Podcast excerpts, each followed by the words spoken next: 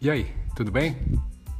Ó, seja muito bem-vinda e muito bem-vindo a mais um episódio do podcast da Dante Dog Works, comigo, Dante Camacho, idealizador da Dante Dog Works.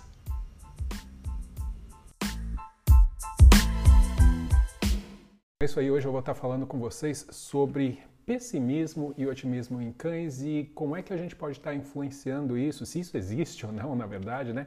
E como é que a gente pode estar influenciando nisso no treinamento dos nossos cães, se de alguma forma o que a gente faz no dia a dia ou durante o treino uh, pode estar influenciando a forma com que os nossos cães reagem no resto do dia a dia deles, da vida deles em relação às coisas que acontecem ao redor do mundo, o mundo em que eles convivem, certo?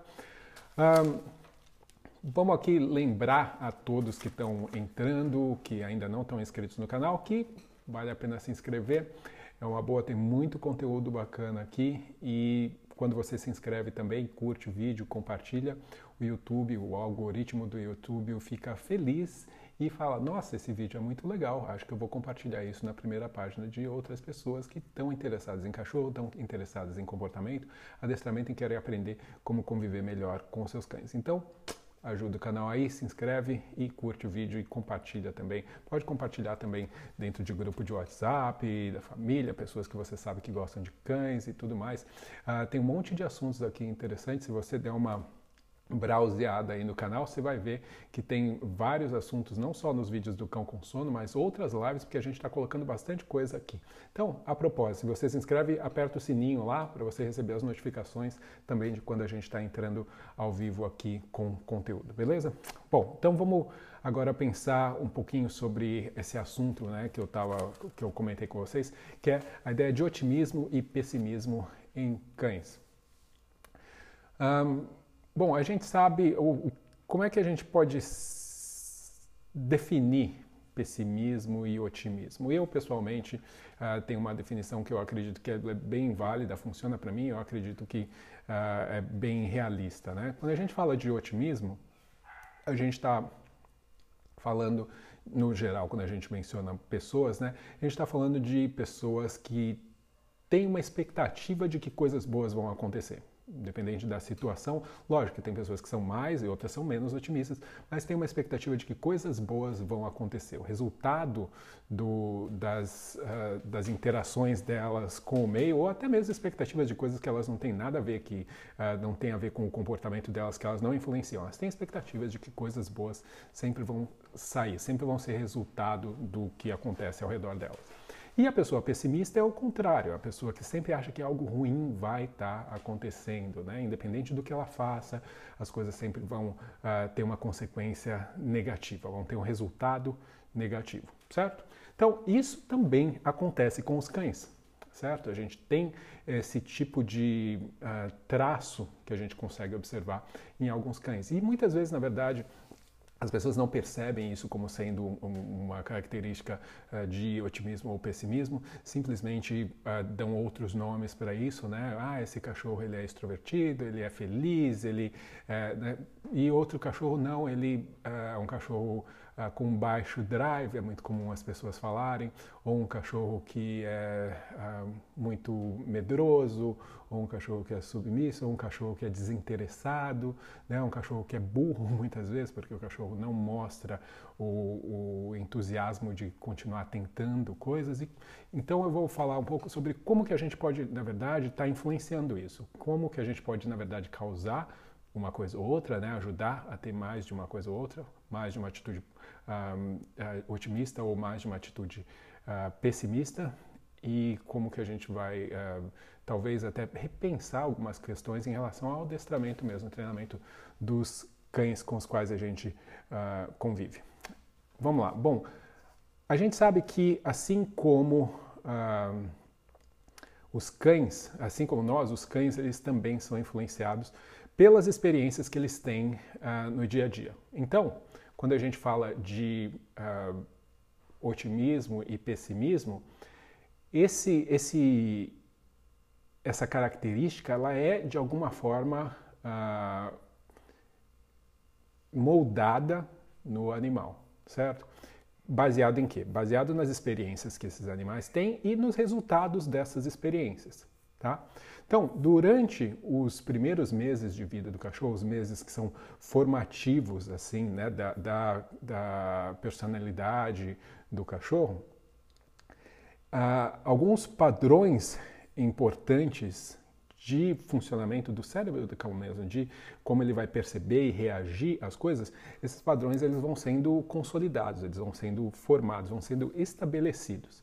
E uh, se durante esse, esse período mais coisas que são uh, que geram resu resultados negativos uh, acontecem ou com muita frequência acontecem ou pelo contrário né, experiências novas especialmente geram uh, consequências resultados que são bons que são positivos às vezes até resultados inesperados mais positivos você tem uma tendência natural então de ter um pouquinho mais de, de otimismo, ou seja, mais, uh, uma expectativa de que coisas boas vão surgir, especialmente quando a gente está falando de interação com coisas novas, pessoas novas, ambientes novos, situações novas. Então, os cães eles vão se tornar uh, mais ou menos otimistas. Eu posso também dizer, chamar, né, isso de confiante, né, com, em uma situação uh, de acordo com os resultados dessa situação, né? do, do que está uh, acontecendo após essas situações. Então, a partir disso, esses cães eles vão acabar gerando ou criando expectativas, certo? Então, o cachorro tem várias uh, situações que ele convive, que ele passa no dia a dia, na infância dele. Então, se essas situações Uh, por muitas vezes, ou com muita frequência, especialmente quando eles são jovens, né, que na verdade ele está aprendendo a, a, entender o seu meio, e essas situações elas geram consequências que não são legais, ou até mesmo o simples fato dele não ser exposto a situações diferentes o suficiente, vai fazer com que a expectativa dele de que coisas novas seja, no mínimo, uh, preocupada por não ter experiências o suficiente ou pior, seja uma expectativa de coisas ruins vão acontecer porque ele passa ter, ele teve diversas experiências desse tipo. Então é algo que a gente tem que levar em consideração esse, essa primeira uh, fase aí da vida dos cães, né? A infância deles, os primeiros meses de vida vão, tá, tem, vão ter uma influência muito grande uh, nisso. Uh, inclusive essa questão né, de as coisas acontecerem e terem, trazerem consequências positivas e acontecerem e trazerem consequências negativas vão gerar uma expectativa, né? um otimismo ou um pessimismo, mas também uma coisa que a gente tem que levar em consideração é que muitas vezes os cães eles vão tentar coisas. Então vamos supor que o filhotinho vai lá, ele tenta subir num lugar e ele não consegue. Ele tenta subir porque ele está tentando alcançar alguma coisa.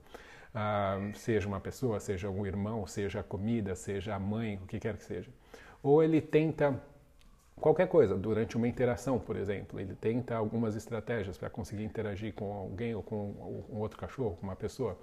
E uh, isso não funciona e os, as consequências são ruins, as consequências são negativas. Isso faz com que uh, o cachorro não só ele tem uma expectativa de que coisas ruins vão acontecer no, no geral, ou seja, quando não tem a ver com ele, quando o, o, comportamento dele não tem nenhuma influência na situação, mas especialmente quando o comportamento dele está uh, envolvido, ou seja, quando ele tenta coisas e as coisas não funcionam, quando ele uh, é frustrado nas suas uh, tentativas, o que ele faz não traz resultados positivos, daí realmente é muito ruim para o cão uh, no seu desenvolvimento, porque ele vai uh, crescer acreditando que o que ele faz não, não, não vale a pena, ou seja, não vale a pena tentar porque as coisas acontecem, não acontecem do jeito que eu quero. Uh, o contrário também é verdadeiro. Então a gente, quando tem filhotes, a gente coloca desafios para eles, mas sempre desafios que eles possam sobrepor, que eles possam vencer, porque isso constrói neles aquela eh, expectativa de que as ações deles trazem resultados positivos, que eles podem tentar, certo? Que eles podem fazer as coisas. Inclusive, isso é uma, da, uma das formas que algumas pessoas explicam a questão da dificuldade de ascensão uh, social, né? a questão de preconceitos uh, sociais, por exemplo, pessoas que vivem e crescem dentro de um meio, de um ambiente onde uh, tudo que elas fazem não é o suficiente para trazer os resultados que elas precisam, que elas buscam. Isso desde criança. Né? Então é aquela coisa, você cresce acreditando que você não pode, que você não consegue, que você não tem a capacidade de fazer alguma coisa, de alcançar alguma coisa. Então, você, se você cresce desse jeito, você se torna um adulto assim. Então, isso funciona da mesma forma com os cães, tá? Então, quando a gente fala de pessimismo, quando a gente fala de otimismo, então isso está ligado, então, basicamente, quando a gente está falando dos cães, óbvio, tem outras coisas que eu vou comentar aqui também, mas está ligado às experiências de vida desse animal, certo? Então, se o animal ele passa por experiências de vida que são uh, muito negativas, ele tenta coisas, os resultados são ruins, você tem uma tendência natural de ter um cachorro que vai ser menos, ou pelo menos vai aparentar menos motivado a tentar coisas novas. Ou quando tenta alguma coisa e a coisa não funciona, ele já desiste direto, né? Ou um cachorro que vai ter receio de tentar coisas diferentes, né? Vai parecer ter medo de fazer as coisas.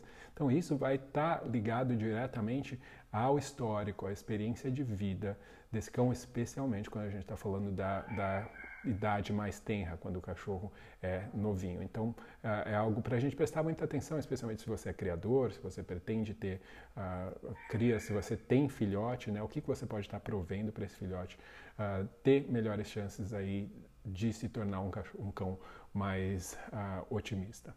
Então, se isso acontece quando o cão é filhote, a gente está falando especialmente na questão dessas essas, esse aprendizado, essas conexões que vão se formando na cabeça do cão, no cérebro do cão, e esses padrões de reação que acabam sendo uh, estabelecidos. Então, uh, quando o cérebro é jovem, é filhote, ele é muito plástico, ele está muito se formando ainda. Então, essa formação, se ela acontecer desse jeito uh, negativo, a gente acaba tendo um, um, problema porque a gente vai ter um cachorro que vai crescer dessa forma e o cérebro dele pensa desse jeito, certo? Então é muito difícil você conseguir fazer com que outro padrão de, de reação seja ou aconteça, já que esse daí tá, foi formado tão uh, cedo.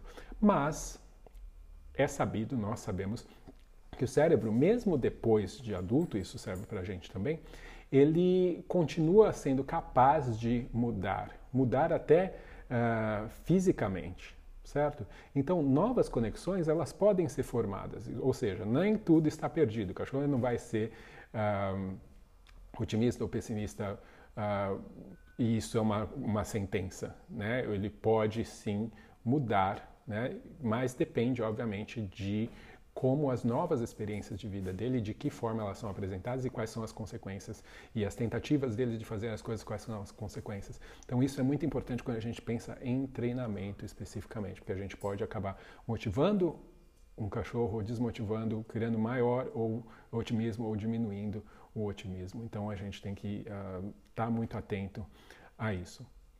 Então vale a pena então a gente lembrar que sim, o cérebro ele é moldável e a gente consegue mudar isso mesmo depois que o cachorro está adulto. Totalmente? Provavelmente não, até porque não, é só, não são só os fatores externos que vão estar tá influenciando isso. Mas a gente pode sim uh, tentar ajudar esses animais a serem um pouco mais um, otimistas, tá? Um, se puder fazer isso na infância, óbvio, mas se não, se o cachorro for adulto, você também pode uh, tentar fazer isso. Um, e o que, que acontece? Muitas vezes essa questão do otimismo e do pessimismo, ela está sendo reforçada no dia a dia do cão. Então, uh, a gente tem que ter esse olhar de estar tá observando aí as, os comportamentos do animal e ver quais são os, os resultados e as consequências. Vocês vão ver, obviamente, que uh, alguns cães vão se uh, direcionar mais para aqueles tipos de comportamentos que trazem resultados, onde eles sintam que eles têm um pouquinho mais de sucesso ou mais, mais controle na situação. e nas situações onde eles se sentem uh, impotentes, né, você vai notar uma apatia maior, ou então você vai também notar uma frustração maior. Então, por exemplo, quando a gente pega aqui um caso de comportamentos, de experiências no dia a dia, uh, quando a gente fala, por exemplo, de cães que têm uma interação social, né, eles interagem socialmente com outros cães. Uh, dependendo do histórico dessas interações, o cachorro vai ter uma expectativa uh, ruim ou boa. Né? Ele vai ser otimista em relação a encontrar outros cães ou ele vai ser pessimista. Se ele for pessimista, ele já vai ah, reagir fisicamente de forma a refletir esse pessimismo, ou seja, a linguagem corporal dele já vai ser, já vai indicar que ele não está muito contente com a situação. Isso vai acabar influenciando a comunicação, a interação que ele está tendo ali. Agora, os comportamentos que ele apresenta ah, dependendo da, do que acontece depois né, dele apresentar ou durante a apresentação desses comportamentos, vai então influenciar diretamente como que ele vai agir das próximas vezes. Então, se um cachorro ele encontra com outro cão, ele cheira a bunda do outro cão e fica tudo bem, o cachorro segue em frente, ou ele brinca com esse cachorro, ele se dá bem com esse cão, ou simplesmente segue o seu caminho, uh, esse tipo de comportamento ele tende a ser mais frequente né, dele cheirar calmamente e tudo mais e seguir em frente. Uh, porque ele passa por uma experiência, ele faz uma coisa, essa coisa traz um resultado que para ele é uh, positivo e ele simplesmente então tende a, tem, tende a apresentar esse comportamento mais vezes. Então, mesmo nas interações que a gente não está ciente, que não tem a ver com o nosso treinamento, o cachorro ele vai aprendendo a se sentir uh, mais ou menos confiante naquilo que ele está fazendo, certo? Então, e, e no, nas consequências daquilo que ele está fazendo, não é só confiante no que ele está fazendo, mas nas consequências, o que, que vai resultar daquilo que ele uh, está fazendo. Uh, outra coisa que pode trazer problemas uh, de, de otimismo é quando o cachorro, por exemplo, ele sabe se, se comportar e interagir de uma forma tranquila e educada com outros cães. E ele, mesmo ele tendo aprendido isso desde filhote e tudo mais, uh, o cão, se ele começa a passar por várias situações, vamos supor, você leva ele num parque, ele está lá, ele interage normalmente, ele sabe como se comportar, mas os outros cães não sabem, ou seja, o que ele está fazendo passa a não funcionar, ou seja, ele tenta uma coisa, ele age de um jeito e o resultado é ruim. Ele age de um jeito e ele não consegue o que ele quer. Ele não, né, é, os resultados não são os esperados, isso vai gerar uma frustração e vai começar também a gerar um pessimismo, uma ideia de que, putz, eu tento, tento, tento e nada funciona. Essa, isso daqui não é legal, essa situação não é agradável. Né? Ele pode tentar outras coisas, mas uma coisa que é muito comum é o que? A frustração né, natural de uma situação onde você tem, tenta uma coisa, você tem uma expectativa, isso não acontece, você tenta de novo, isso não funciona, e não funciona, não funciona. Frustração naturalmente é, uma, é um tipo de emoção que leva a outros, outras emoções que no caso seriam raiva, né? ou seja, essa sensação de impotência, tentar e não conseguir gera raiva, e está ligado diretamente, obviamente, a comportamentos agressivos. Então, a gente uh, pode, isso pode começar a acontecer mesmo para um cão que uh, conseguia uh, resultados de sucesso e era otimista em relação às suas interações. Mas dependendo do quanto ele uh, começar a não ter os resultados, de quantas vezes isso acontecer e repetir e repetir, ele pode mudar as expectativas dele, passar a ser mais pessimista em relação a essas interações, pelo menos num contexto específico, vamos supor, né? vamos supor só nessa praça. Né? Mas a tendência é que isso comece a se espalhar. Da mesma forma, eu posso ter o contrário também tá? Ou seja, um cachorro que era pessimista e daí eu consegui fazer com que ele tenha expectativas uh, de que esses encontros sociais vão ser bons. Mas óbvio que daí eu tenho que ter um controle muito grande de como vão ser esses, esses encontros e os resultados desses encontros. Tá? Mas é só para a gente ter uma ideia de que isso pode estar tá rolando no dia a dia mesmo, né? mesmo quando a gente não está atento ali tentando uh, uh, treinar um cão. Então, Vale a pena então a gente lembrar que essa questão da, da frustração é algo que é, é, de, é muito importante, ou seja, um, o excesso de situações frustrantes pode fazer com que o cachorro, duas coisas, ou ele se torne apático, né, leva uma apatia na situação, ele não, não quer mais fazer aquilo, ele, não, né, ele prefere não interagir com o meio, ou com a pessoa, com os outros cães daquela forma. E por quê? Porque gera um pessimismo, ele tem uma expectativa de que coisas uh, ruins vão acontecer. E essa frustração também pode gerar uh, comportamentos diferentes, né? que, como eu mencionei, pode também até chegar na questão da uh, agressividade. Agora, o que, que isso tem a ver conosco? Porque eu falei, isso influencia no dia a dia, mas também vai estar relacionado com a questão do nosso treinamento. Então, como é que isso relaciona com o treinamento? Como é que a frustração uh, frequente dentro dos treinos de cães pode uh, fazer com que eles, na verdade, se tornem mais apáticos, se tornem menos interessados em treinar, uh, se tornem mais pessimistas? Por quê? Isso é importante a gente lembrar também, que você dentro das suas situações de treinamento gera muita frustração, uh, essa, esse pessimismo vai infectar a forma com que o cachorro percebe outras coisas no dia a dia também. Então, vale a pena a gente uh, lembrar que mesmo o seu treininho ali, tal, de truques, de não sei o que, vai estar influenciando como esse cachorro, a confiança desse cachorro, pessimismo e otimismo dele fora daquela situação também. Então, uh, quando eu estou ali treinando um cachorro e o cachorro, principalmente quando a gente está pensando em ensinar coisas novas, eu estou tentando ensinar uma coisa e o cachorro ele uh, erra, ele não acerta, não faz exatamente aquilo que eu queria e eu ignoro essa tentativa do cachorro e eu uh, não é nem questão de punir, o simples fato de ignorar, ou seja, não traz o resultado que o cachorro estava uh, esperando, eu estou minando esse, esse otimismo do cachorro. Ou seja, eu estou fazendo que, com que o cachorro ou ele mostre algum comportamento de frustração, que é latir, né? é muito comum isso, as pessoas tentam, daí o cachorro não acerta, a pessoa ignora, uh, porque dentro do, do, do, livro do adestramento, né? do que é o comum as pessoas pensarem em adestramento, especialmente adestramento positivo, o que, que acontece? Ninguém quer falar, né? todo mundo uh, vê isso como uma regra, ninguém questiona. Ignorar um comportamento é o que você deve fazer se o comportamento não for aquilo que você quer, né? Mas a verdade não é bem assim. Tá? Você vai ver isso muito ser dito em relação ao treinamento positivo. Ah, o comportamento que você não quer, você ignora. Primeiro, quando a gente está falando de problemas de comportamento, óbvio que isso em muitas situações pode ser um desastre. Mas quando você está ensinando alguma coisa, vamos supor, você está fazendo uma sessão de modelagem de comportamento, o cachorro faz, vai na direção que você quer, né? Ah, você marca, recompensa, e se ele não vai, você totalmente ignora. Em muitas situações, e, e aí também depende principalmente do cachorro, né, de quem é esse cachorro, como que já é a personalidade dele, você pode estar tá gerando um problema maior, porque você pode estar tá gerando uma frustração, o cachorro tenta, ele não consegue, ele late ou ele simplesmente desiste. Eu tenho um caso aqui em casa mesmo de um cão, uh, o Bud, que é um vira-latinha, que quando eu o conheci, era, ele era totalmente assim, uh, em relação a treinamento, pelo menos, né?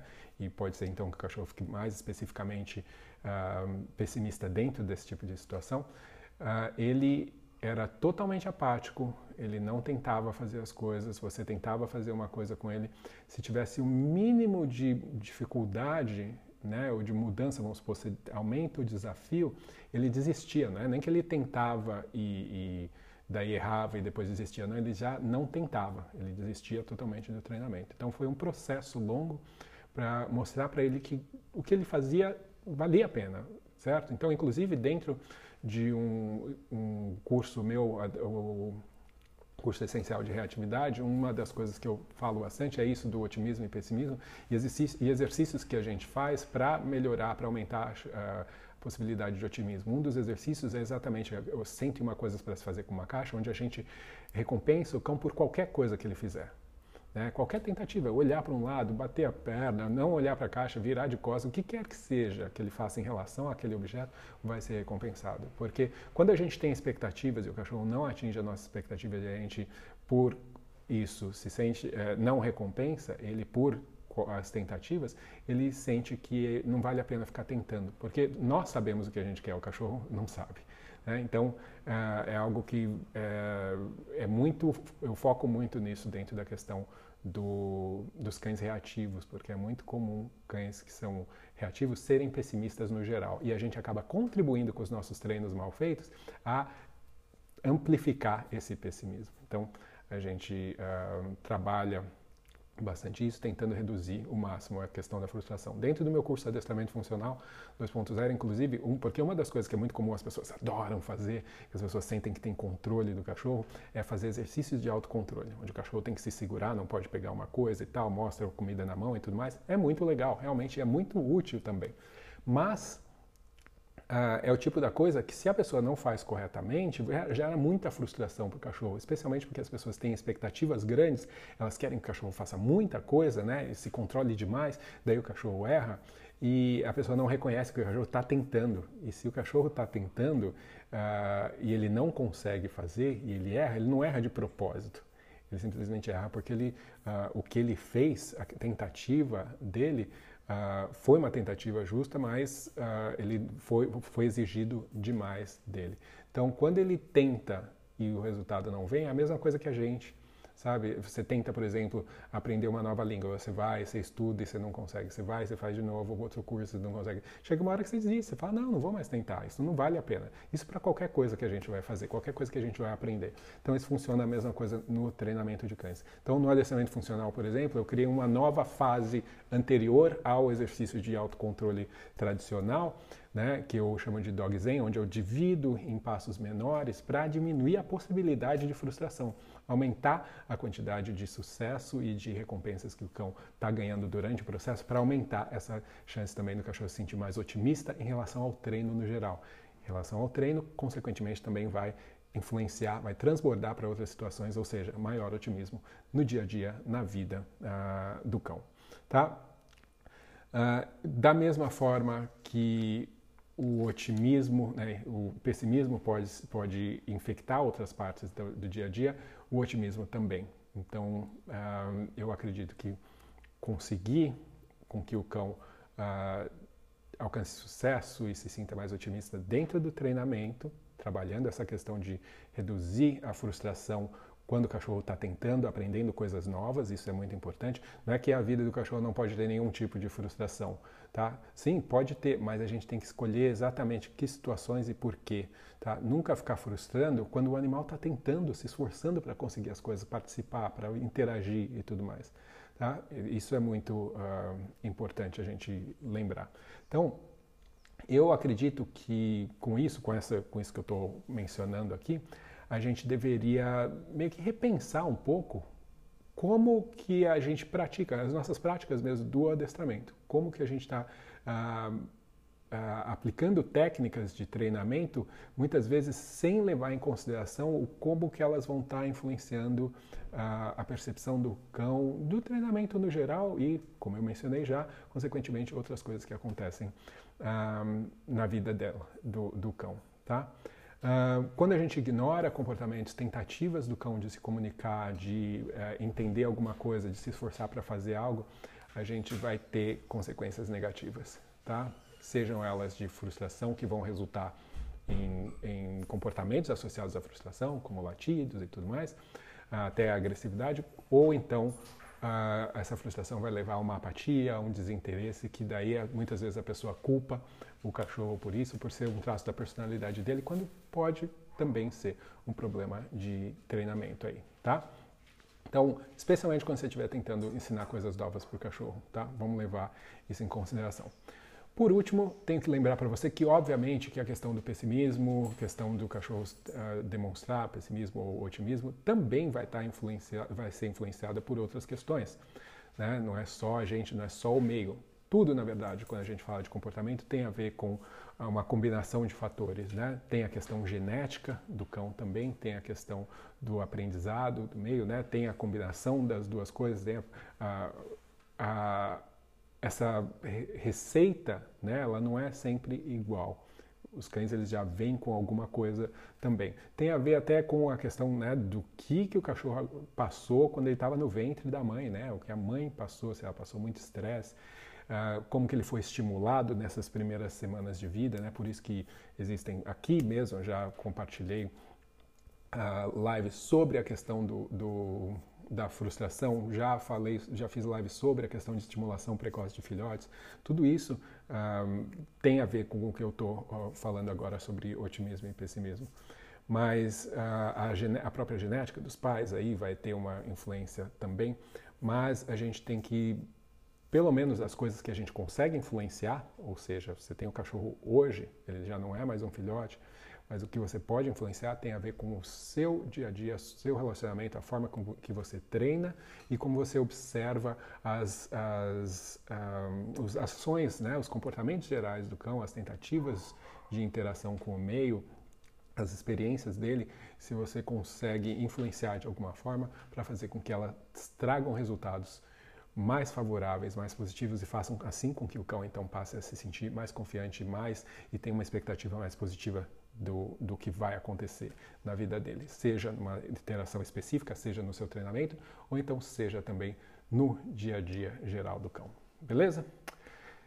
Bom, é isso que eu tinha para falar sobre otimismo e pessimismo hoje. Muito